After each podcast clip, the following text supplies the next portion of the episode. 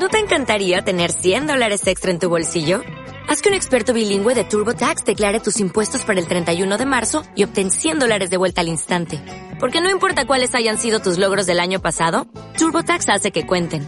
Obtén 100 dólares de vuelta y tus impuestos con 100% de precisión. Solo con Intuit TurboTax. Debes declarar para el 31 de marzo. Crédito solo aplicable al costo de la presentación federal con TurboTax Full Service. Oferta sujeta a cambios o cancelación en cualquier momento. Los datos del desempleo en Canarias son los mejores en 14 años y descubren además por qué a los graduados les cuesta tanto encontrar trabajo. Son las 7. De la noche al día, Miguel Ángel Dasguani.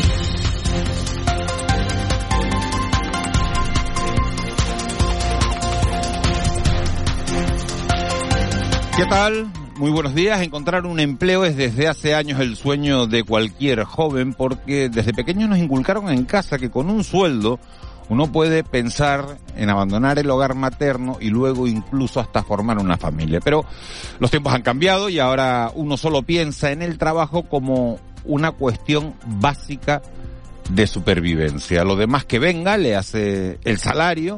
Es como jugar a la lotería. Quiero decir que además de los seis números te salga el complementario.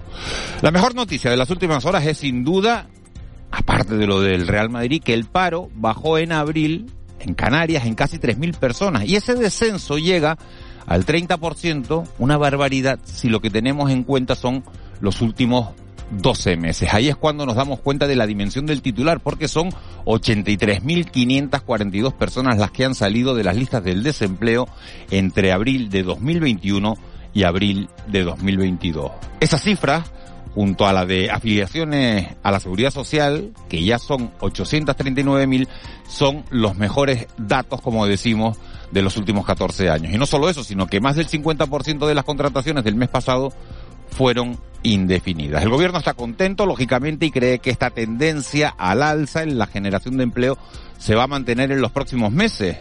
Más escepticismo hay en la patronal, que aunque considera que los datos son positivos, ve un horizonte complicado en el corto y medio plazo por el incremento del IPC y por las incertidumbres de la guerra. Los sindicatos, satisfechos también, comentan que no se puede bajar la guardia y que hay que seguir trabajando, nunca mejor dicho. Lo que sí dejan claro los datos es el listado de profesiones en las que es más fácil encontrar trabajo en este archipiélago. Un listado de 10 oficios en los que, a poco que lo hagamos bien, nos garantizan un contrato. El ranking lo encabezan los camareros y camareras, seguidas del personal de limpieza.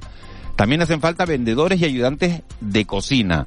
El quinto puesto es más glamuroso, pero menos estable. Se necesitan actores y actrices para las producciones cinematográficas que están llegando. El sexto lugar es para cocineros y el séptimo para peones industriales. Además, nos hacen falta administrativos y albañiles.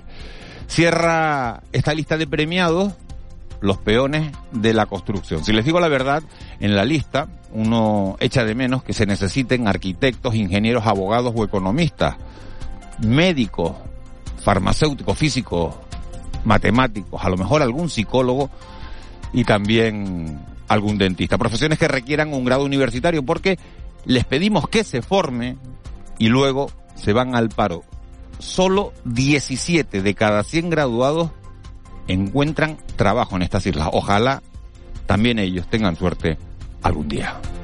De la noche al día, Miguel Ángel Dasguani. 7 y 3. Vamos con los titulares que marcan la crónica de este jueves 5 de mayo. Caja 7 te ofrece los titulares del día. Optimismo en las islas tras conocer los datos del desempleo que baja en abril en 2.772 personas. Y cae por debajo del listón histórico de las 200.000 personas desocupadas. Ahora el paro registrado se sitúa en casi 199.000 personas. Son 83.500 menos que hace un año. Estos datos convierten a Canarias en la segunda comunidad donde más se ha reducido el desempleo en el último año. Siete puntos por encima de la media. Solo mejora sus datos Baleares, donde el paro registrado ha caído a la mitad. La directora de la Cámara de Comercio de Santa Cruz de Tenerife, Lola Pérez, celebra los datos pero pide seguir trabajando desde el ámbito de la oferta laboral. El mercado laboral en las islas se ha comportado muy favorablemente en el último año, tanto en términos de desempleados como de afiliaciones con registros mejores que en el conjunto del, Estado español. Pero no cabe duda de que aún tenemos un nivel de desempleo importante y que hay que seguir trabajando, sobre todo entendemos desde el lado de, de la oferta laboral. El secretario general de UGT en las Islas, Manuel Navarro, y la consejera de Economía del Gobierno de Canarias, Elena Mañez, han destacado también la caída de la temporalidad en la contratación. Estamos ahora en un 46,9% de temporalidad, cosa que hace cuatro meses, cinco meses no hubiésemos pensado nunca. Y eso significa que la reforma laboral ha sido efectiva, está siendo efectiva. No es que se creen puestos de trabajo, pero sí que se mejoran. Desde la anterior crisis no teníamos unas cifras de paro como las que hemos conocido en el día de hoy. Otro dato positivo y que hay que poner en valor es cómo se ha incrementado la contratación indefinida en Canarias, un 53%. Mientras el sector empresarial canario ha vuelto a demandar acciones urgentes ante la Unión Europea y el gobierno estatal para adaptar el REF a la realidad de las islas. Tras dos años de pandemia y una erupción volcánica. Según han lamentado en rueda de prensa, en mayo de 2020 se aprobó el plan Reactiva con el que se buscaba reforzar el papel del REF y dos años después afirman que no se ha hecho nada. Orlando Luján de la Asociación de Asesores Fiscales. Y seguimos hablando de mayo de 2020 y estamos en mayo de 2020. Sin que se haya producido y nos consta sendas cartas del gobierno de Canarias pocos meses más tarde solicitando muchas de estas medidas que hemos trasladado y la respuesta ha sido cero. No se ha producido ningún avance en esos aspectos que he dicho. Y Las Palmas de Gran Canaria ha sido sede, escenario de la firma del primer plan corresponsable que ha firmado, que ha rubricado la ministra de Igualdad, Irene Montero. Es el primer protocolo de este plan que se firma en nuestro país. Supone el compromiso de que Canarias reciba 10 millones de euros para la conciliación de familias con menores de 16 años a cargo. El objetivo es aunar conciliación familiar y creación de empleo estable según los firmantes. Eh, escuchamos a la ministra Irene Montero. Este plan corresponsables, que es, como les digo, la primera política pública de conciliación que desplegamos desde el Estado, tiene un objetivo muy claro, que es entregar a las mujeres tiempo para vivir, garantizar que las administraciones públicas, con una estrecha colaboración del Estado con las comunidades autónomas y también con los municipios, para adaptarnos a las necesidades de las mujeres en cada municipio, y hoy muchas miradas se dirigen hacia el Congreso de los Diputados porque comparece ante la Comisión de Secretos Oficiales la directora del CNI, Paje Esteban, mientras que continúan las reacciones por el espionaje con Pegasus. Dirigentes socialistas han instado a esperar a la investigación del CNI, mientras Podemos reclama que se asuman responsabilidades políticas lo antes posible y el Partido Popular se suma a la teoría de que este caso puede hacer descarrilar la legislatura. Este miércoles ha comparecido en el Congreso la ministra de Defensa Margarita Robles y ha cerrado filas con el CNI. Por suerte se ha constituido la comisión y por, por suerte la directora del Centro Nacional de Inteligencia, que está teniendo que aguantar estoicamente imputaciones que no se corresponden con la realidad, podrá decir lo que considere oportuno. Y lo que considero oportuno es lo que está documentado y con arreglo a la ley. Margarita Robles, a la que acaban de oír, que estará hoy en la isla de La Palma. Miramos hacia el exterior. Rusia abrirá hoy un corredor humanitario para evacuar a civiles. Será a partir de este jueves y durante tres días. El objetivo es evacuar a los civiles del territorio de la asediada Sería en Azovtal, en Mariupol. Este miércoles, más de 300 personas pudieron llegar a Zaporilla tras ser evacuados en una nueva operación coordinada por la ONU y el Comité Internacional de la Cruz Roja. Si quieres estar al día de la realidad económica de nuestro archipiélago, entra en el blog caja7contunegocio.com y tendrás la mejor información con autores de las islas. Marketing, emprendedores, ventas y muchos más temas te esperan en caja7contunegocio.com. Caja 7, comprometidos con nuestra gente. 7 y 8 de este jueves 5 de mayo vamos ya con los deportes. El Planeta Fútbol habla de la épica victoria del Real Madrid anoche en Santiago Bernabéu. Milagro entre los milagros. Perdían los blancos en el minuto 89-0-1 con el City de Guardiola. Tenían que remontar además un gol de la ida, con lo cual tenían que marcar dos goles en un minuto de partido. Bueno, pues en el 90 marcó Rodrigo y en el 91 volvió a marcar Rodrigo. Al final prórroga y Benzema de penalti firmó el milagro. El periódico Marca titula Que baje Dios y lo explique para que se den cuenta de la dimensión de la hazaña del Real Madrid y el periódico AS titula en su primera página cinco columnas de otro mundo. Y es que el partido de anoche fue de otro mundo. Nadal ganó también en el Open de Madrid. Nosotros nos quedamos aquí con los nuestros preparando los partidos del próximo fin de semana. Importantísimo. Los partidos de los nuestros tienen que ganarle las palmas al Mirandés. El Tenerife le haría un favor a los amarillos si le ganara al Girona. Y, y, también tenemos muchos protagonistas en nuestro tiempo de deportes, nuestros programas de la Casa de Deportes. Juan Luis Monzón, muy buenos días. Hola, ¿qué tal Miguel Ángel? Buenos días. En el Deportivo de Canarias Radio pasamos un ratito con Juan Soriano, portero del Club Deportivo Tenerife.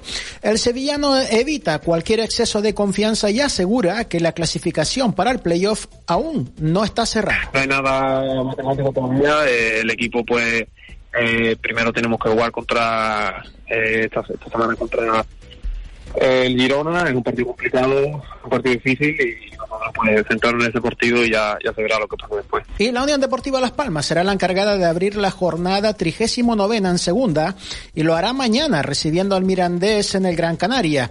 El portero del conjunto visitante es un viejo conocido, el Gran Canario, y es guardameta de la Unión Deportiva Raúl Lisoin. Sí, la verdad es que, que será bonito, ¿no? He estado do, dos veces en, en, el estadio, pero es verdad que, que nunca había estado con público y, y será bonito volver a, a, vivirlo y sobre todo con, con la gente de, en, en, las gradas, que, que es lo importante en el fútbol. En la Champions, el Real Madrid se ha clasificado para la final tras derrotar 3 a 1 al Manchester City, prórroga incluida. Los blancos han vuelto a dar la vuelta a una eliminatoria aparentemente perdida con dos goles de Rodrigo en los instantes finales del partido y uno más de Karim Benzema en la prórroga para citarse con el Liverpool en París. Y acabamos con baloncesto, ya tenemos al Lenovo Tenerife Canarias en Bilbao para la disputa de la final a 4 de la Basketball Champions League. Los canaristas se miden en semifinales al Japoel de Israel mañana a las 5 de la tarde, partido que te vamos a contar aquí en Canarias Radio.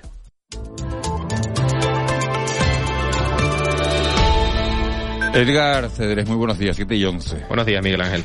Eh, ¿cómo, buenos días de nuevo, porque hemos hablado hace, hace un ratito. Eh, ¿Cómo amanece el tiempo este jueves? ¿Cómo, cómo está la calle?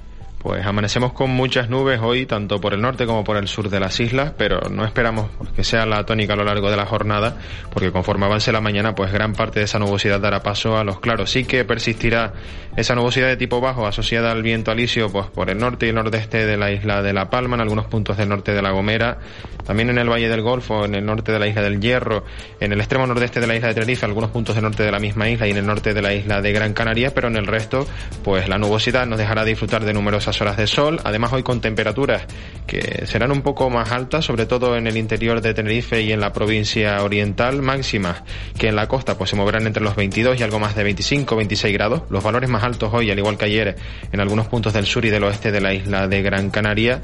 Y además pues sigue soplando ese viento alisio, esperamos que pierda intensidad ya de cara a la jornada de mañana, de momento hoy pues las rachas puntualmente superan los 50 o 60 kilómetros por hora, principalmente pues en zonas de las vertientes sureste y noroeste de las islas de mayor relieve, también en Lanzarote y Fuerteventura, y en el mar, pues situación relativamente tranquila, las olas más grandes llegan a las costas del norte y rondan el metro y medio de altura, predomina la marejada en los canales entre islas y la situación más tranquila pues en las costas del suroeste de las islas, aquellas resguardadas del Alisio, donde tenemos marejadilla y las olas más grandes no llegan al medio metro de altura.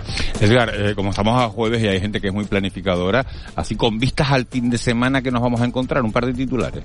Pues en principio vamos a tener una situación bastante tranquila, además para aquellos amantes de la playa, pues va a ser una oportunidad porque esperamos que las temperaturas vayan en progresivo ascenso y si se cumple la predicción, pues estamos hablando de termómetros que de cara al sábado y sobre todo al domingo y comienzo de la próxima semana, pues superarían la barrera de los 30 grados en muchos puntos del archipiélago. Uf, esto es para los amantes del sol, los amantes de la playa y los amantes de achicharrarse, ¿no? Porque 30 sí, sí, sí. grados otra vez. Bueno, pues esto es todo. Eh, Edgar, ¿es verdad lo que me han contado? Sí, supongo que estás pensando lo que sí. Sí, sí. que nos dejas una temporada. Sí, bueno, eh, se me cumple pues un año y medio de, de, contrato y bueno, toca estar un periodo fuera a ver si volvemos dentro de pronto. Bueno, volverás seguro. Eh, eres un profesional como la Copa de un Pino, o sea que no vas a, a, tener ningún problema y nosotros te vamos a echar de menos, te vamos a echar muchísimo de menos porque apunten ese nombre, se lo digo a los oyentes de las ocho islas, Edgar Cedrés un grande de, de la comunicación y un grande de la, de la meteorología. Edgar, gracias. Muchas gracias a ustedes. Un abrazo. Salud. 7 y 14 nos vamos hasta el 112. Lourdes Jorge, buenos días. Lourdes, a ver. Sí, buenos Ah, días. Ahora, ahora, ahora sí. Dime que hemos tenido un día más tranquilito que el de ayer. Pues no. No. Oh. Empezamos con. No, lamentablemente ha sido una noche bastante ajetreada, eh, con un fallecido incluso. O sea, por, por ir por partes, eh, tenemos que informar que un varón falleció anoche y cuatro personas resultaron heridas de diferente consideración al impactar un vehículo contra otro a alta velocidad. Eh, el segundo, o sea, al impactar un vehículo contra uno del servicio de carreteras eh, del Cabildo de Gran Canaria en la salida del Carrizal, en el municipio de Ingenio. El conductor del vehículo particular resultó herido con politraumatismos de carácter crítico y falleció posteriormente en el Hospital Universitario Insular de Gran Canaria y su acompañante resultó herido con diversos traumatismos de carácter moderado y fue trasladado en una ambulancia sanitarizada también al mismo centro hospitalario. Respecto a los tres operarios de carreteras, una mujer y dos varones resultaron heridos de carácter moderado y fueron trasladados en ambulancias del Servicio de Urgencias Canario, en este caso al Hospital Universitario de Gran Canaria, doctor Negrín. Pero además, en Gran Canaria también tenemos que informar que en el municipio de La Vega de San Mateo, un varón resultó herido grave y tres heridos de carácter leve al colisionar dos vehículos en La Veguetilla. El herido grave eh, presentaba en el momento de la asistencia politraumatismos y fue trasladado en una ambulancia medicalizada al Hospital Universitario de Gran Canaria, doctor Negrín, y los otros tres leves a distintos centros privados, hospitales privados. También en la isla de Tenerife tenemos que informar que un varón de 41 años resultó herido con politraumatismos graves y fue trasladado en una ambulancia medicalizada al Hospital Universitario de, la- de Nuestra Señora de la Candelaria. En este caso, el accidente, el atropello se produjo en la calle El Drago, en el municipio de Adeje. Y por último, en torno a las cinco y media de la mañana, eh, un incendio, se produció un incendio en la cocina de una casa terrera en la calle Francisco Ponce, en Arucas, y en este incidente el personal del SUB trasladaba a un varón eh, con intoxicación por humo al Hospital Universitario de Gran Canaria, doctor Negrín. Mi madre. Casi nada, ¿no? Prometo no preguntarte nunca más, dime que está la cosa tranquila, porque nunca lo digo así, ¿no? Sino digo la actualidad de las últimas horas y vaya lo que hemos tenido hoy. El accidente de Carrizal, eh, Lourdes, ¿a qué hora fue?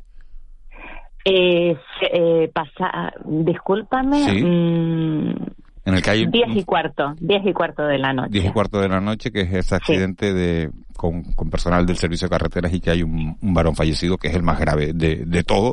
Dentro de la gravedad de los sucesos que, que ha habido en las últimas horas, pues ese sin duda es el, el más triste, el más grave de todo. Lourdes Jorge, muchísimas gracias eh, y bueno, vamos a, a cruzar los dedos para que el día vaya mucho más tranquilo de lo que han sido las últimas horas. Muchas gracias. Eso esperamos. Gracias a ustedes. Buenos días. Buenos días. 7, siete y 17, nos vamos al contrapunto. El Contrapunto. Ángeles Arencibia y Juan Manuel Betencur. Ángeles Arencibia, buenos días. Buenos días, Miguel Ángel. ¿Cómo sigues? Sigo positiva. Sigues positiva, Muy positiva. y sigue- sigues muy positiva, pero no, no se pone la rayita más floja. Mm, Yo la veo igual. Tú la ves igual. A ver si se te La va a quedar igual. eso para toda la vida, el COVID ese. Como a Molina, No que está igual. Bueno, saldría, saldrían los, los informativos. Me harían Informativos, entrevistas, sí, sería trending topic. ¿no? Bueno, sí, sí, pero no me gustaría ser La mujer trending topic COVID. por eso. La mujer COVID. La mujer a la que nunca se le fue el COVID. Juanma Betancourt, buenos días. Hola, buenos días, ¿qué tal? ¿Cómo estamos? Bien, ¿tú? Bien. Fíjate, nos dicen, nos dicen los oyentes, hay ya accidentes, no nos han hablado de accidentes en la TF1, en la autopista del sur de Tenerife, pero hay, hay atascos otra vez y, y, y nos preguntan si, si hay accidentes porque es el pan nuestro de, de cada día. Claro, el 112, si no hay heridos, eh, no, no da la, no da la información porque ellos no desplazan, no desplazan efectivos hasta, hasta la zona. Tenemos, eh, dime, Vaya, dos, vaya dos días, ¿no? Con esto, Vaya- con de la TF1, que, que, que por lo general, pues en la zona de, de la Chafira, municipio de Arona y demás, es cuando tienen los principales cuellos de botella. Si hay algún tipo de siniestro, pues lógicamente ya se, se desata un poco la, la- la locura a los horas puntas. Y, y, y, terrible ese accidente del Carrizal, 10 y cuarto de la noche, con un, con un fallecido, como nos acaba de contar Lourdes Jorge, del 112. Hay muchas, muchas noticias para, para esta mañana. Eh, hemos hablado del fútbol, es verdad que todo el mundo... Eh, ¿Vieron el partido? ¿Viste, Juanma, el partido? Eh, vi la prórroga. ¿Viste la prórroga? Bueno, y tú como eres del Barça, me imagino que... Do, que no tengo nada que decir. No tienes nada que decir. y Ángeles no, no le gusta el fútbol. Vamos a ver, eh, se, ha, se, ha, se, se está alimentando una aureola que es cierta te podrá gustar más, te podrá alegrar más, te podrá alegrar menos, pero, pero son tres eliminatorias consecutivas de Champions ante tres rivales como el PSG, el equipo más caro del mundo, el, el Chelsea, el vigente campeón, y el Manchester City, que vamos a decir que es el equipo que mejor juega la pelota del mundo, en las cuales, pues a través de la, de, de, de, de la fe y del no rendirse, el Real Madrid tiene estas cosas, ¿no? El Real Madrid tiene un gen competitivo que está en su escudo y está en su historia y ahora mismo creo que comparece en la final merecidamente quizás no con el juego pero sí con, con, con bueno con, con, la, con la determinación eh, en, en posición de favorito frente a un Liverpool que es otro histórico pero que ahora mismo tiene que estar, en fin, tentándose la ropa, ¿no? Yo creo que, que, de todo lo del Madrid, independientemente, que no vamos a hablar de fútbol, porque para eso están nuestros compañeros de deporte, sí había que comentarlo, porque es una de, la, de las noticias del día, lo que se saca es una cuestión de, de actitud, ¿no? De al final el que la sigue, la consigue, no perder la fe y en cualquier momento se le puede dar la vuelta a, a cualquier situación. Ángeles Arencibia, en las últimas horas hemos tenido los datos de paro, los mejores de los últimos 14 años. Se baja en Canarias de la barrera de los 200.000. No son los mejores datos en la historia de Canarias, pero sí que es un avance importantísimo pero dentro de esa buena noticia estaba mirando algunos datos y te encuentras con que solo el 17,5% de los graduados universitarios encuentra trabajo, ¿no? O sea, tenemos eh, mucho trabajo ahora, pero eh, eh, la gente más cualificada no encuentra dónde colocarse. Claro, y unido a eso está, pues los sueldos, ¿no?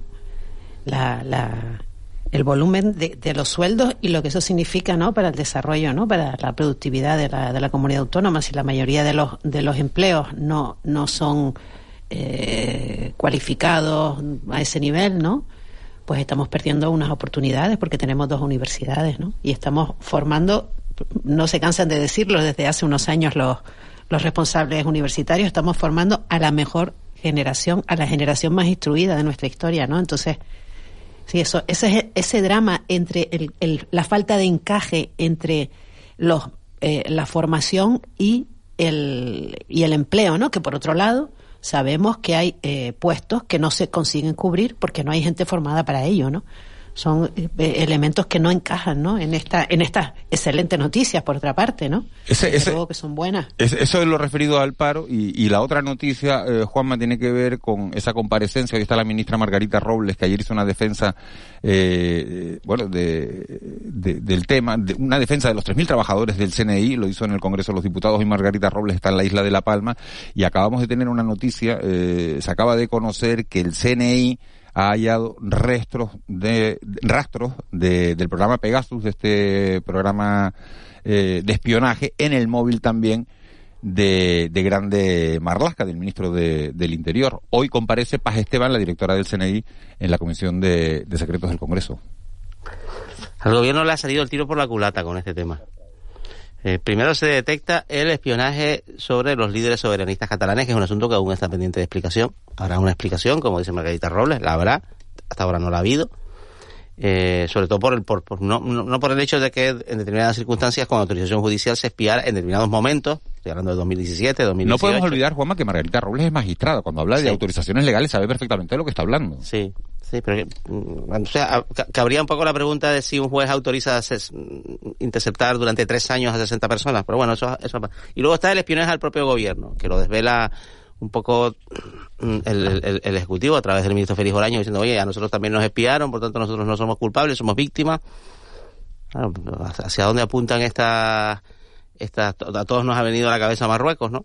Y tú dices, bueno, el, móvil de Arancha González Laya cuando era ministra, eh, el del presidente del gobierno, el de la ministra de Defensa y ahora el del ministro del Interior. Bueno, digamos, son ministerios de Estado, ministerios que tienen un vínculo también con la política exterior y con los conflictos que, que, que eh, diplomáticos o políticos que ha tenido pues, pues el, el, gobierno español y el Estado español con, con su vecino del sur, que además ya se supo que, que espiaba a sus propios aliados, incluso, ¿no? Como al propio, al propio presidente de la República Francesa, a través de varios miles, miles de móviles que estaban intervenidos por Pegasus con origen en Marruecos. Claro, entonces, ahora mismo hay una situación de confusión absoluta. No sabemos qué ha pasado con los catalanes, no sabemos quién espiaba al gobierno. Pero es que, Juanma, es que... Espera, espera, espera, no sabemos, no, no, sabemos, no sabemos si el CNI se extralimitó.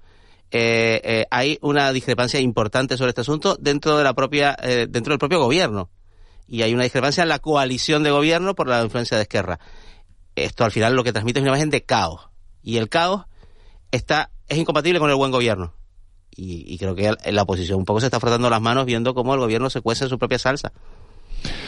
Bueno, pues esa es la, la, situación. La última hora, que también está infectado, también está afectado por el programa Pegasus, el móvil de, del ministro del Interior, de Fernando Grande Marlasca. De todo ello vamos a seguir hablando a lo largo de la mañana, pero ya tenemos a nuestro primer protagonista del día, protagonista porque lo hemos llamado para intentar entender qué ha podido pasar eh, en el centro de internamiento de, de Las Palmas, donde hace unos días se fugaban eh, un grupo de, de, internos. Algunos de ellos ya han sido detenidos. Un, un hombre que conoce perfectamente la situación de, de, estos centros es Arcadio Díaz Tejera, que es juez de instrucción número 8, del juzgado de instrucción número 8 de, de Las Palmas de Gran Canaria, y que fue responsable del centro de internamiento de, extranjeros de, Barranco Seco. Señor Díaz Tejera, muy buenos días. Gracias por atendernos. Buenos días a ustedes. Eh, eh, ¿Qué ha pasado en, en, en el centro de, de Barranco Seco?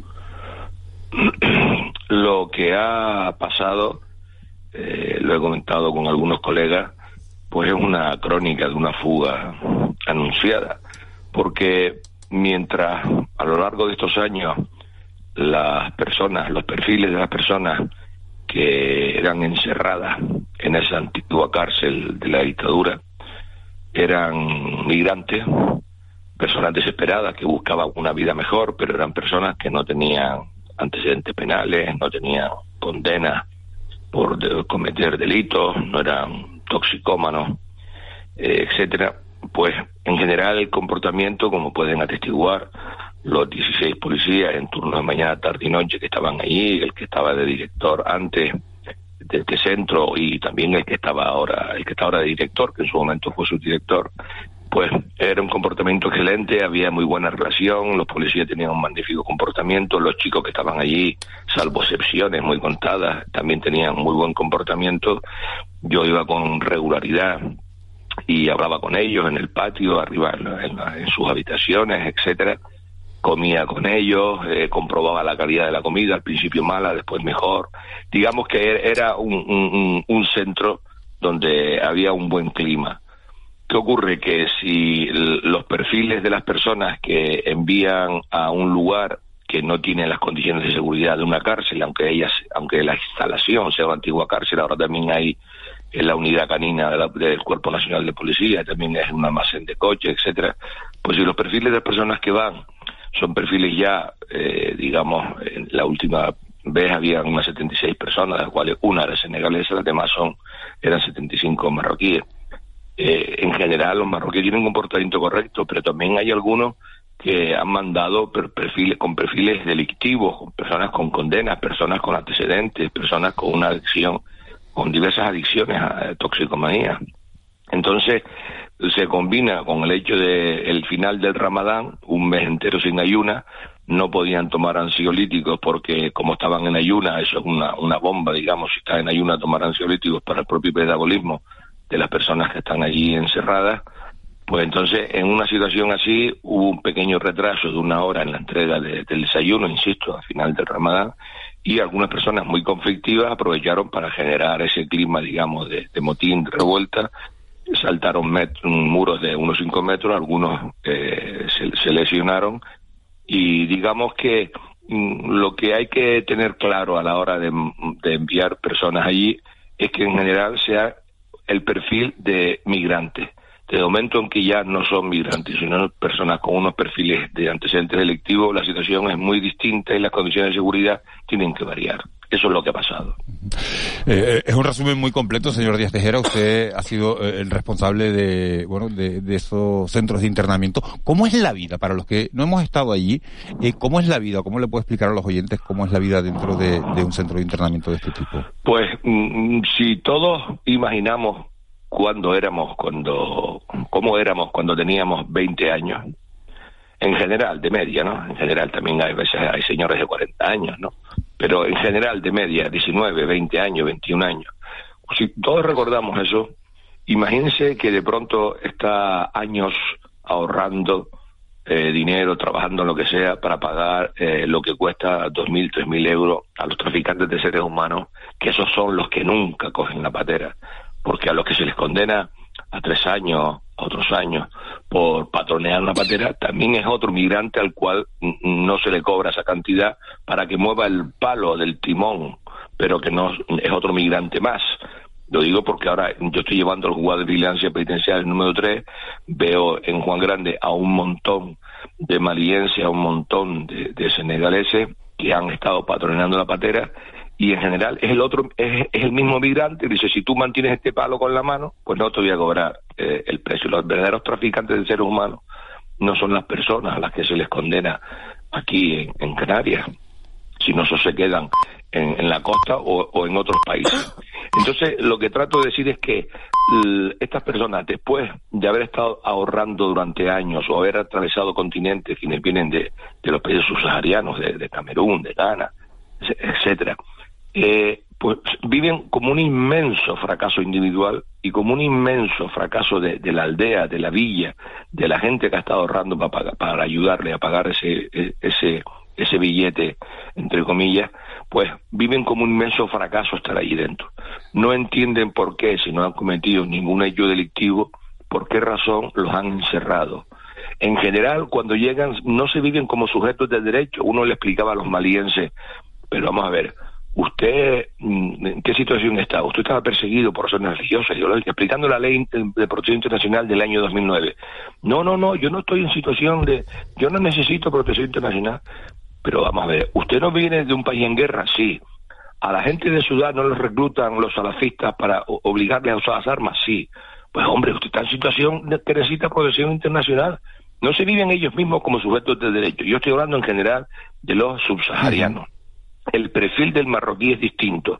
La inmensa mayoría son gente correcta y, se comporta bien pero hay algunos conflictivos y en algunos tramos finales, con la misma crisis de la pandemia, enviaban algunas remesas de migrantes con este juego de poderes que, se han tenido en los últimos tiempos, ya gente con otros perfiles, gente que venía con otras ropas, gente que venía con pasaporte, antiguos trabajadores de turismo, guías, taxistas, intérpretes, que como lleno de turismo los mandaban. O, insisto, esta última, estos últimos tiempos, gente con antecedentes penales.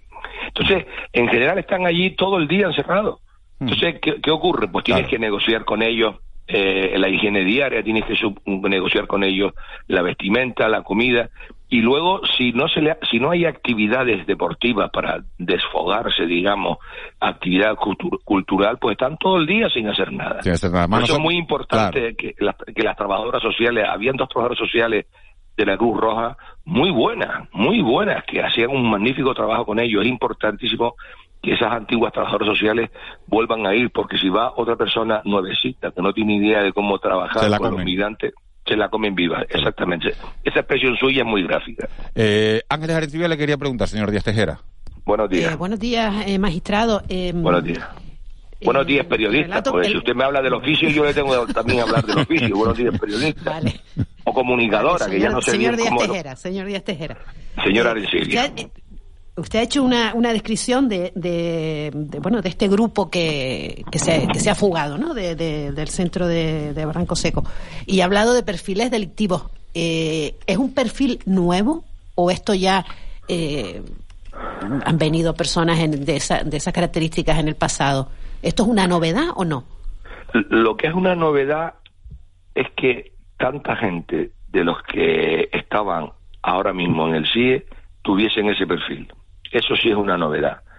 Pero mm, entre las personas que eh, venían, es que yo siempre, siempre que digo esto me siento mal porque mm, generalizar siempre es profundamente erróneo e injusto. Pero mm, siempre lo digo, eh, a lo largo de los dos años y pico, yo no me tropecé con gente de Malí mala, no me tropecé con gente de, Ghana o Senegal o Gambia me he tropezado con gente de las Islas Comores, de Camerún, de todo tipo de sitios, mujeres que te narraban su experiencia, hombres que te explicaban lo que habían estado haciendo, un chico de veintipico años enseñándome las manos todas callosas, diciendo, llevo años trabajando en el hielo en mi país para ahorrar dinero y poder pedir aquí. También me he tropezado con algún marroquí que te decía orgulloso, yo he venido a trabajar, si no me quiere me vuelvo a mi casa. Mm, me he tropezado con todo tipo de gente, pero en general, en general, son buena gente. Pero yo sí diría que en los últimos tramos de, de las personas que venían de Marruecos, mm, junto a buena gente, venían personas con antecedentes delictivos. Y cuando hubo, cuando había una situación, digamos, de, de, conflicto manifiesto y abierto eh, de, de, juegos de poder, no quiero usar otro calificativo porque no me corresponde, mm, venían personas que eran toxicómanas, es decir, que, que, que, que pegamento, que eran toxicómanos, que tenían adicciones. Entonces, lo que a mí me ha sorprendido, porque el que en un grupo numeroso haya uno o dos de esas características se queda diluido. Pero en esta ocasión me ha sorprendido ese, ese, ese grupito con ese perfil. Y cuando coincide con lo del, con lo del Ramadán y con el final del ayuno, pues claro, ya los que estaban antes en los turnos eh, de, seguridad eran gente que ya tenía un rodaje. Por eso he citado el ejemplo este de las trabajadoras sociales. Ahora no han ido las dos trabajadoras sociales que estaban antes, mm, sino ha ido otra chica jovencita que igual es muy buena. Yo no tengo ningún problema con eso.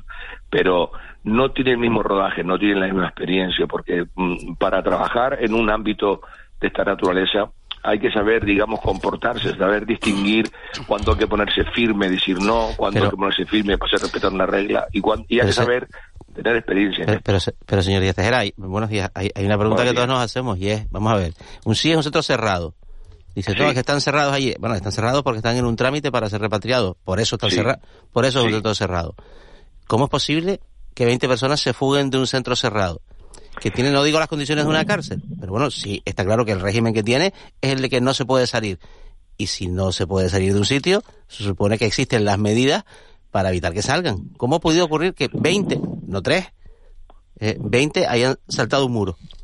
Le, preciso, yo no estoy muy seguro del, del número. Están hablando entre 20 y 11, ¿no? Porque en muchos sitios se habla de, de, de 11. Claro, por eso yo le intento decir que... Pero son los que fueron ya, digamos, detenidos de nuevo. No, Juanma, hay informaciones contradictorias ah, eh, y, se habla de, de 11 personas que salieron y 3 que han sido detenidos. Y hay otras informaciones que hablan de 20 y de 11. No tenemos el dato exacto. Sí, yo, mire, yo lo, que intento decirle, mm, cogiendo, eh, digamos, la, la, madre del BAIFO en términos canarios, la madre del BAIFO de su pregunta, es ¿cómo es posible que si es un centro cerrado con unas condiciones de seguridad la gente se fugue? Al margen de que sean 20 o 11, en fin, digamos es relevante el número, pero lo más relevante es cómo en un lugar cerrado con condiciones de seguridad se pueden fugar. Yo le, diría, mm, porque en general las condiciones de seguridad de un centro de internamiento no son las mismas que la de una cárcel, no son las mismas que de un centro penitenciario porque los perfiles y los protocolos de seguridad son distintos. Yo voy semanalmente a la cárcel de Juan Grande y sé cuáles son los perfiles de seguridad, porque es una cárcel moderna, hay unos controles, hay unas cámaras, etcétera. Yo no voy a entrar en detalles ahora cómo son los protocolos de seguridad y, con los, y cuáles son los recursos tecnológicos que se tienen en la antigua cárcel de Barranco Seco, en el CIE, pero son distintos aquella esta de Barranco Seco es muy antigua, aquella es... Mm, o sea que esto podría, podría volver a ocurrir. Sí. O sea, a la pregunta suya, ¿puede volver a ocurrir? Sí. ¿Ha ocurrido antes? No. ¿Por qué? Pues porque el perfil de las personas que estaban eran distintas, es lo que, es lo que intento decirle. Lo que intento decirle es que cuando la gente está muy, muy, muy desesperada. Mire, una cosa que el director anterior me pedía cuando yo estaba eh, llevando la instrucción hoy del CIE, me decía, señoría, mm, sabemos que tenemos que comunicarle con dos horas ante 12 horas de antelación, 12, 1, 2, 12 horas de antelación, eh, que van a ser, eh, que al día siguiente van en un avión a su país de origen. Podríamos mm, solo estar mm, dos horas, tres horas eh, quitar dos o tres horas de ese, de ese plazo de 12 para no decirlo cuando están en el patio, sino para ya decirlo cuando están en las habitaciones. ¿Saben ustedes por qué me decía eso? Porque así evitábamos las autolesiones, intentos de ahorcamiento, tragarse plástico, hacían lo que fuera, porque querían retrasar al máximo la devolución, porque insisto, es un fracaso individual, un fracaso familiar, un fracaso de la aldea, de la villa donde estaban, es un fracaso terrible de años de esfuerzo de, de, todos ellos. Entonces, mm, lo que intento decirles es que se, viven viven momentos de mucha desesperación. Yo le decía, mire, vale, de acuerdo, lo que es importante es que usted garantice que esta persona sea comunicado. Llévele usted el teléfono, garantice que esta persona sea comunicado con su familia. Si conseguimos la efectividad de la comunicación con la familia, puede esto suprimir esas dos o tres horas. Pero hay que garantizar lo importante, que es la comunicación con la familia, para que sepa que va para allá. Entonces, la situación en que ellos están es tan desesperada. Entonces, la pregunta suya, ¿puede volver a pasar si las características y los perfiles de las personas son semejantes a las que he descrito? Eh, y en situaciones mm, de máxima tensión como esto del Ramadán, si se dan este conjunto de condiciones, la respuesta es sí, señor, se puede volver a dar. Bueno, pues vamos a ver en qué queda todo esto, señor Díaz Tejera. Yo le agradezco muchísimo las explicaciones, las aclaraciones, el habernos contado, porque usted lo vive en primera persona, lo conoce perfectamente el tema y no hay mucha gente, mucha gente que habla sin, sin saber, sin conocer, conocer perfectamente lo que, lo que está sucediendo. Bueno, pues vamos a ver en qué queda esta situación. También estaría bien que la delegación del gobierno aclarara, vamos a llamar, eh, porque, porque queda esa duda de si son 20, si son 11 personas y no se ha dicho nada y todo esto ocurrió, estamos hablando de, hace unos días ya, estamos hablando del fin de semana, ¿no? Y estamos a jueves, eh, ver qué ha ocurrido, por qué ha ocurrido, ya algunos partidos políticos han pedido explicaciones al ministro en el, en el Congreso de los Diputados. Mire, si me permite un, pequeño comentario, lo, más importante en esto, eh, siendo importante, yo no, no, lo discuto, lo que usted plantea, lo más importante es que un hecho como este no se transforme en, en, en, en, comentarios negativos acerca de la situación de los migrantes. Porque en, en general, quien está en una, en una posición, vamos a llamar, mala, respecto a, estas personas, unas actitudes, digamos, xenofóbicas o pro-xenofóbicas. Cualquier excusa de esta naturaleza se usa para ir en contra de unos seres humanos desesperados, que es que la inmensísima mayoría de todos ellos, y mire que de esto habla mucha gente sin haberlos conocido, y yo he estado con ellos horas y horas escuchándolos la inmensísima mayoría de toda, de toda esta gente son buenas personas que se buscan la vida. Recordemos a nuestros ascendientes, a nuestros bisabuelos, abuelos, son lo mismo que ellos, gente desesperada que quiere matar el hambre, la pandemia, la desesperación, la falta de agua, la desertización en el Sahara, las crisis y las guerras permanentes que hay en unos... Mire, cada semana yo iba aumentando. Ahora también hay que tener en cuenta los que vienen de este país porque ha vivido un golpe de Estado. Ahora los que vienen de este país porque hay una guerra. Ahora los que vienen de este país de todo. Entonces, lo más relevante es que en general sea un hecho que ha acontecido de orden público, que, se pondrán las medidas oportunas para que esto no vuelva a ocurrir, que nunca ha ocurrido en Gran Canaria, en este CIE. En alguna ocasión aconteció en el CIE de Santa Cruz de Tenerife porque las condiciones de seguridad ahí eran, eran peores. El antiguo campamento de Olla Fría no era una antigua cárcel como la de Barranco Seco. Y lo más relevante es que esto no contribuya a la xenofobia que alguna gente pues está tratando de ir propagando. Perdone que la haya interrumpido. No, no, es que me parece muy importante el mensaje que acaba de mandar porque es verdad, porque uno no conoce gente mala de Senegal, no conoce gente mala de Mali, no conoce gente mala y son hechos aislados que no pueden eh, bueno, enturbiar una, una relación solidaria y, bueno, y la, las necesidades de gente que viene huyendo de la guerra, que viene huyendo de la miseria y que, y que por supuesto necesitan todo lo mejor y toda la colaboración del mundo. Señor, señor Díaz Tejera, muchísimas gracias. Gracias a ustedes tres por su sensibilidad y por preguntarme. Yo seguiré vinculado a estas materias porque me parece que ya no me puedo desligar de ellas porque humanamente la, me, me, siguen conmoviendo, me siguen estremeciendo. La verdad, por eso les agradezco mucho que que den este margen de conversación. Buenos días a los tres, muchas gracias. Buenos días, Arcadio Díaz Tejera. Eh, vamos a seguir hablando de, inmigración, de, estas llegadas irregulares al, archipiélago. Fíjense, hemos conocido en las últimas horas algunos datos desde el 1 de enero al 30 de abril. Estamos hablando de datos muy recientes del mes pasado.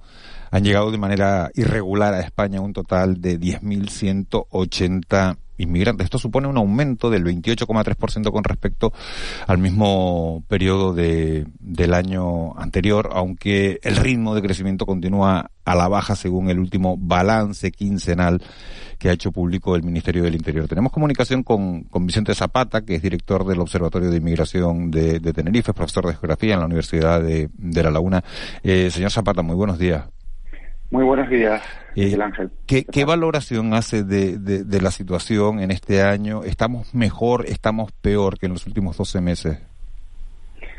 Bueno, yo diría que todo sigue igual eh, o peor eh, en cuanto no tenemos eh, una idea concreta de, de qué hacer en el marco de, este, de la gestión de, la, de las migraciones. ¿no?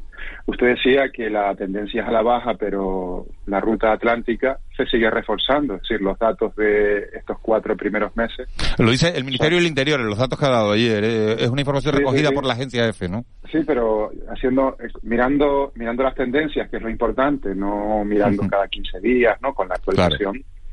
La llegada mm, de personas en estos cuatro primeros meses del- del año a Canarias ya significa más de las tres cuartas partes de la que llega al conjunto del país. Es superior a la que llegó el año pasado. Si miramos los datos de este año, eh, est- eh, estos cuatro primeros meses han llegado más personas que el año pasado, que el año anterior y que incluso del año 2006. No, no quiero ser alarmista ni mucho menos, Sí, sí. sino de- decir, decir que la, como hemos dicho en muchas ocasiones, esta ruta migratoria, la afluencia de personas migrantes va a estar siempre acompañándonos, ¿no? Entonces, claro, eso se necesita necesita otro tipo de respuestas, ¿no? Eh, y este acuerdo con Marruecos de, de Pedro Sánchez no se suponía que iba a marcar un punto de, de inflexión. Bueno, mm, debería, ¿no? Debería un acuerdo con un país eh, vecino que eh, desde donde salen muchas personas migrantes, ¿no? Que salen, en, como antes decía don Arcadio Díaz Tejera, porque su situación en muchos casos es, apremiante y, y tienen mo- motivos más que suficientes para, para migrar, debería de rebajar este tipo de tensiones porque se ataca las causas de la migración, no solamente porque se pone una barrera para que las personas no se desplacen, ¿no? Pero bueno, eh, llevamos casi 30 años de flujo migratorio y yo soy bastante escéptico en relación con que un acuerdo coyuntural, que vamos a ver qué pasa ahora en los próximos, en los próximos días, ¿no? pueda contener eh, un fenómeno que va mucho más allá de una solución parcial, ¿no? Eh, señor Zapata, buenos días. ¿Usted considera que, que en los Hola, próximos Juanma. años eh, eh, Canarias recibirá pues un año 22, otro año 24, otro año 26, otro año 19, pero que esta es una realidad con la que vamos a convivir de una forma estable? Si no atacamos sus causas estructurales, sí, y nos tenemos que convencer de ello, y además deberíamos de aplicarnos a generar otro tipo de eh, políticas migratorias que nos ayuden a gestionar adecuadamente los flujos, siempre relacionándonos de otra manera con los territorios de origen y tránsito de estas personas, ¿no? Pero esta realidad la vamos a seguir manteniendo y si no es Canarias será la ruta mediterránea occidental o será otro lugar, ¿no? Porque las condiciones de partida no mejoran, ¿no? Al contrario, se, se agravan, ¿no? Ahora, como, como dije antes, don Arcadio Díaz Tejera acaba de plantear una serie de causas, ¿no? De motivaciones, de elementos que a él, que él iba sumando a lo largo del tiempo, ¿no? Que, que nos hacen ver que tenemos eh, un territorio próximo, muy próximo, adyacente a nosotros, donde la movilidad humana es una constante. Eh, buenos días, señor Zapata, pero Canarias Hola, eh, poco puede hacer, ¿no? En este, en este, en este gran teatro, ¿no? Que, que, que incluye, bueno, pues a todo, a todos los, los países de África y, y, y Europa, ¿no? Eh, que debería Bueno, ser Europa, Cana- que no Canarias- termina Canarias- de. Canarias mucho puede hacer, eh, considerando que este es un tema, es un tema importante, es un tema estructural, que tiene que seguir alzando la voz en el Estado, en el contexto europeo. Eh, estábamos eh, eh, estábamos abordando ¿no? el, cómo, cómo, cómo afrontar las políticas de migración y asilo. Ahora se ha, esto se ha, se ha mezclado con la crisis eh, ucraniana, con la guerra entre Rusia y Ucrania. Hemos visto eh, bueno cómo Europa es capaz de responder ¿no? en, una, en una coyuntura eh, específica a personas que también eh, se desplazan. Deberíamos desde Canarias, bueno, eh, de alguna manera también alzar nuestra voz y, plantear y poner sobre la mesa la necesidad de generar una estrategia diferente, porque no, no, olvidemos que sigue habiendo muertes prácticamente todos los meses o cada dos o tres meses en, esta, en esta ruta migratoria. Usted lo ha dicho, esto, esta, esta situación tiene 30 años y seguimos sin tener idea de lo que hacer. No sabemos qué hacer. Usted es la frase que, le, sabemos qué hacer. Sabemos que la solución o la reparación de este tema o la, el alivio, no, no solamente para nosotros, sino para las personas que se desplazan, ¿no? que son las protagonistas, no está solamente aquí, ¿no? en, la, en la acogida, en el tránsito, está sobre todo en generar un trabajo eh, estructural a largo plazo, con una visión de futuro en, los lugares eh, de los que proceden estas personas que se desplazan. Hay, sabemos. Hay un municipio que usted conoce muy bien, que es La Laguna, que es donde más inmigrantes están en centros de acogida, eh, porque hay dos centros que son de instalaciones militares, es, por ello, ¿no? Que, son las raíces y, las canteras. Eh, se habló mucho de, la situación que iba a darse en, las canteras, luego los problemas han venido más en el de las raíces. La situación ahora mismo, en lo que la información que usted tiene, ¿cómo está? Bueno, yo creo que ha ido, creo que ha ido mejorando con el paso del tiempo, desde el punto de vista que se han ido resolviendo algunas de las cuestiones, ¿no? Eh, más perentorias, porque digamos que se llegó a esas instalaciones sin haberlas acondicionado al 100%, pero creo que no se ha resuelto el trabajo de contexto, es decir, el trabajo comunitario que nos pueda permitir trabajar con esas personas durante el tiempo que van a estar eh, en, la, en la isla y en el municipio, ¿no? Eh, entiendo, entiendo y así lo, he evidenciado, ¿no? En alguna visita que he hecho a, a, una de las instalaciones y, lo que he podido ver, que bueno, que la situación interna ha mejorado, que la, actividad que hacen con estas personas ha, ha mejorado, pero todavía creo que nos falta un poquito para que la acogida se pueda escribir con mayúscula, ¿no? Para que estas personas, durante el tiempo que están con, con nosotros aquí, que suele ser breve, eh, o cada vez es más breve, pues pueda ser mucho más satisfactoria para estas personas y para nosotros. Hay que decir y, ese modelo, y ese no es el modelo, además, que por el que hemos optado. ¿no? Hay que decir que en el Parlamento de Canarias hoy, eh, la directora general de Atención Humanitaria e Inclusión Social de la Inmigración del Gobierno Central, Miriam Benterrac, va a comparecer también con el educador de, centros para menores llegados en Patera, Abucar Drame, que van a, comparecer, como digo, hoy en la Comisión del Parlamento de Canarias que está estudiando este fenómeno de la migración. Vamos a estar muy pendientes, eh, señor Zapata, bueno, y, ver si, si después de tanto tiempo empezamos a encontrar soluciones, que es de lo, de lo que se trata. Muchas gracias por habernos atendido esta mañana y por habernos dado eh, eh, su opinión sobre este fenómeno y sobre los datos que hemos tenido de los primeros cuatro meses que, bueno, que el Ministerio del Interior podrá decir que continúan en esa tendencia a la baja, pero lo cierto es que las llegadas irregulares a España se han incrementado en un 28,3% en, en los meses de hasta, hasta abril, desde el 1 de enero al 30 de abril. Muchísimas gracias, señor Zapata. Buen día. Muchas gracias a los tres. Buen día. Siete y 51, antes de, del boletín de las ocho, vamos a abordar otro, otro asunto importante que tiene que ver con la, con la fiscalidad de este archipiélago, con la fiscalidad en Canarias. Fíjense, ayer la Confederación Canaria de Empresarios, la COE de Tenerife, la Cámara de Comercio de Gran Canaria y la Asociación Española de Asesores Fiscales hicieron, firmaron un, un manifiesto en el que le piden a Madrid que mueva ficha urgente ante un ataque directo al, al fuero canario. Todo esto se refiere a la decisión de la Unión Europea de fijar, como saben, un mínimo mundial para la imposición efectiva del 15% a las empresas que, que facturen más de 750 eh, millones de euros. De esas empresas hay 50 en Canarias. Tenemos comunicación con, con uno de, los economistas más reputados de este archipiélago, experto conocedor del régimen económico y fiscal de, de Canarias, que es delegado del Gabinete de Estudios de la Asociación Española de, de Asesores Fiscales, Orlando Luján. Muy buenos días. Hola, muy buenos días. Eh, eh, ¿Qué efectos tendría la, la aplicación de esta normativa en Canarias? Pues, pues la verdad que los efectos pueden ser muy negativos. Sería un, verdadero ataque a nuestro fuero fiscal, a nuestro régimen que lleva más de 500 años y, que lo que viene a, a tratar es a suplir eh, esas carencias que tenemos y esos sobrecostes que sufrimos en Canarias como consecuencia de la distancia y la ultraperificidad. Algo reconocido eh, en un lugar tan importante como el Tratado de Funcionamiento de la Unión Europea, el equivalente a nuestra Constitución Europea en un artículo que es el 349 que dice que, Canarias debe tener unas políticas fiscales eh, diferenciadas, al igual que el resto de las de las regiones ultraperiféricas, ¿no? Todo lo que son las RUP.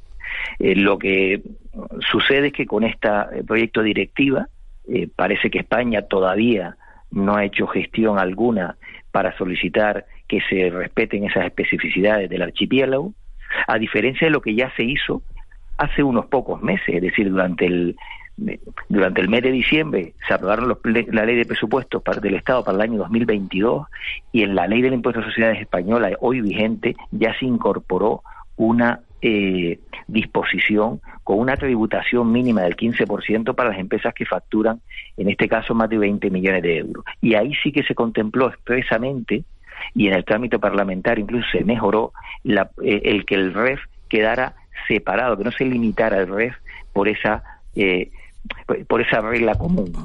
Lo que sucede ahora es que con esta directiva europea que se va a transponer para el año 24, parece que se han olvidado de defendernos en, Europa, aunque ha ido pues el vicepresidente y consejero de Hacienda pues en esta semana precisamente a Europa a, comentar y a pedir estas cosas, pero claro, esto no se resuelve solo en reuniones en, en Bruselas, donde se resuelve fundamentalmente ayer, perdone, perdone, señor Luján, ayer estuvo aquí Román Rodríguez, aquí eh, hablando por teléfono, y, y, decía, vamos a hacer todo lo posible, pero no está en nuestra mano, ¿no? Es decir, es una pelea muy difícil, no lo vi yo muy convencido de, de poder defender, ¿no?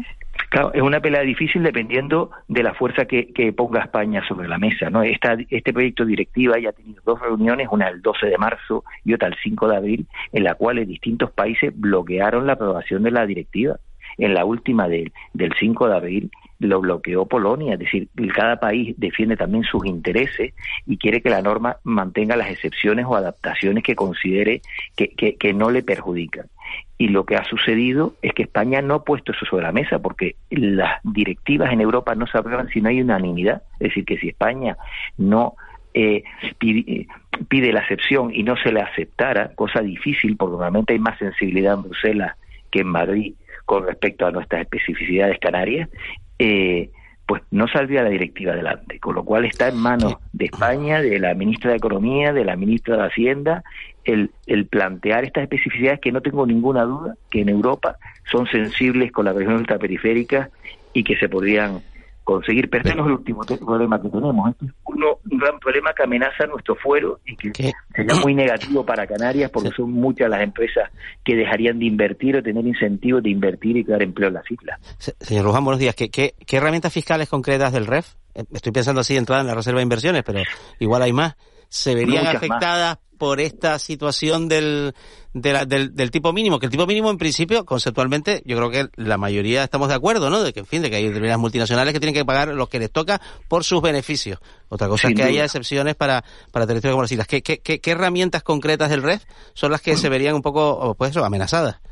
Pues mira, la primera herramienta que le toca a la línea de flotación es la zona especial canaria tributa al 4%, es una es un régimen especial para atraer y diversificar nuestra economía, que obliga a generar empleo para poder disfrutar de ese régimen y evidentemente si la tributación mínima está en el en el 15, pues pues poco atractivo tendrá una empresa para establecerse aquí si es una gran empresa y tributar un 4 si después va a tener que pagar el diferencial eh, más adelante. Eh, la reserva para inversiones es exactamente igual, la deducción por inversiones en activos fijos nuevos exactamente igual, eh, en distintas en múltiples incentivos, incluso la bonificación a la producción de bienes corporales que tenemos en el archipiélago, que es para incentivo para las actividades industriales, ganaderas y pesqueras, pues también se verían afectados. Todo aquello que permite que la cuota del impuesto en Canarias sea inferior al 15% para compensar nuestra lejanía, eh, pues quedaría disuelto para esas grandes empresas y en los incentivos como el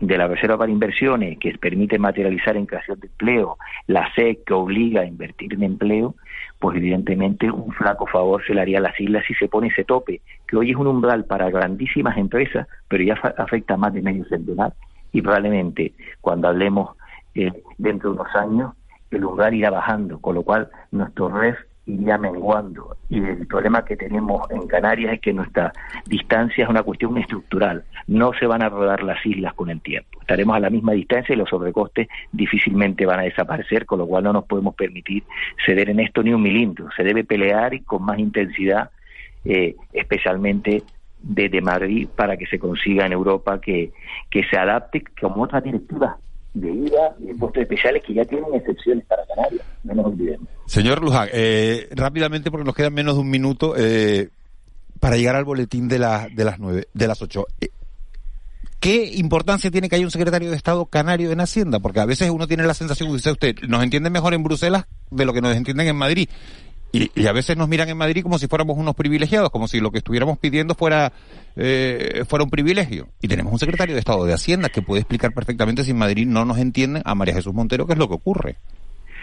Pues la verdad que todavía, desafortunadamente, no hemos percibido eh, eh, su, su actividad ni su interés por por el régimen económico fiscal. Le hemos pedido los firmantes del manifiesto del REF, eh, cátedra del REF, eh, colegios profesionales de economistas, abogados, o sea, no solamente Confederación Canaria Empresarios, CEO de Tenerife, es decir, múltiples colegios profesionales nos hemos sumado a este manifiesto y hemos pedido audiencia desde hace varios meses y todavía a día de hoy no hemos recibido respuesta.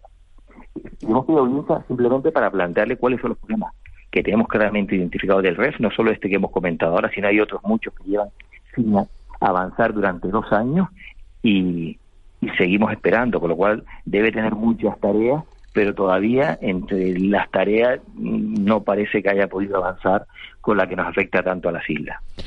Señor Luján, eh, nos quedamos con ganas de hablar y de preguntarle eh, muchas otras cuestiones. Eh, ¿Lo invitamos un día a desayunar por aquí y, y nos las cuenta? Claro que sí, encantado. Orlando Luján, un auténtico placer. Muchas gracias. Buen día. Muchas gracias, muy buen día.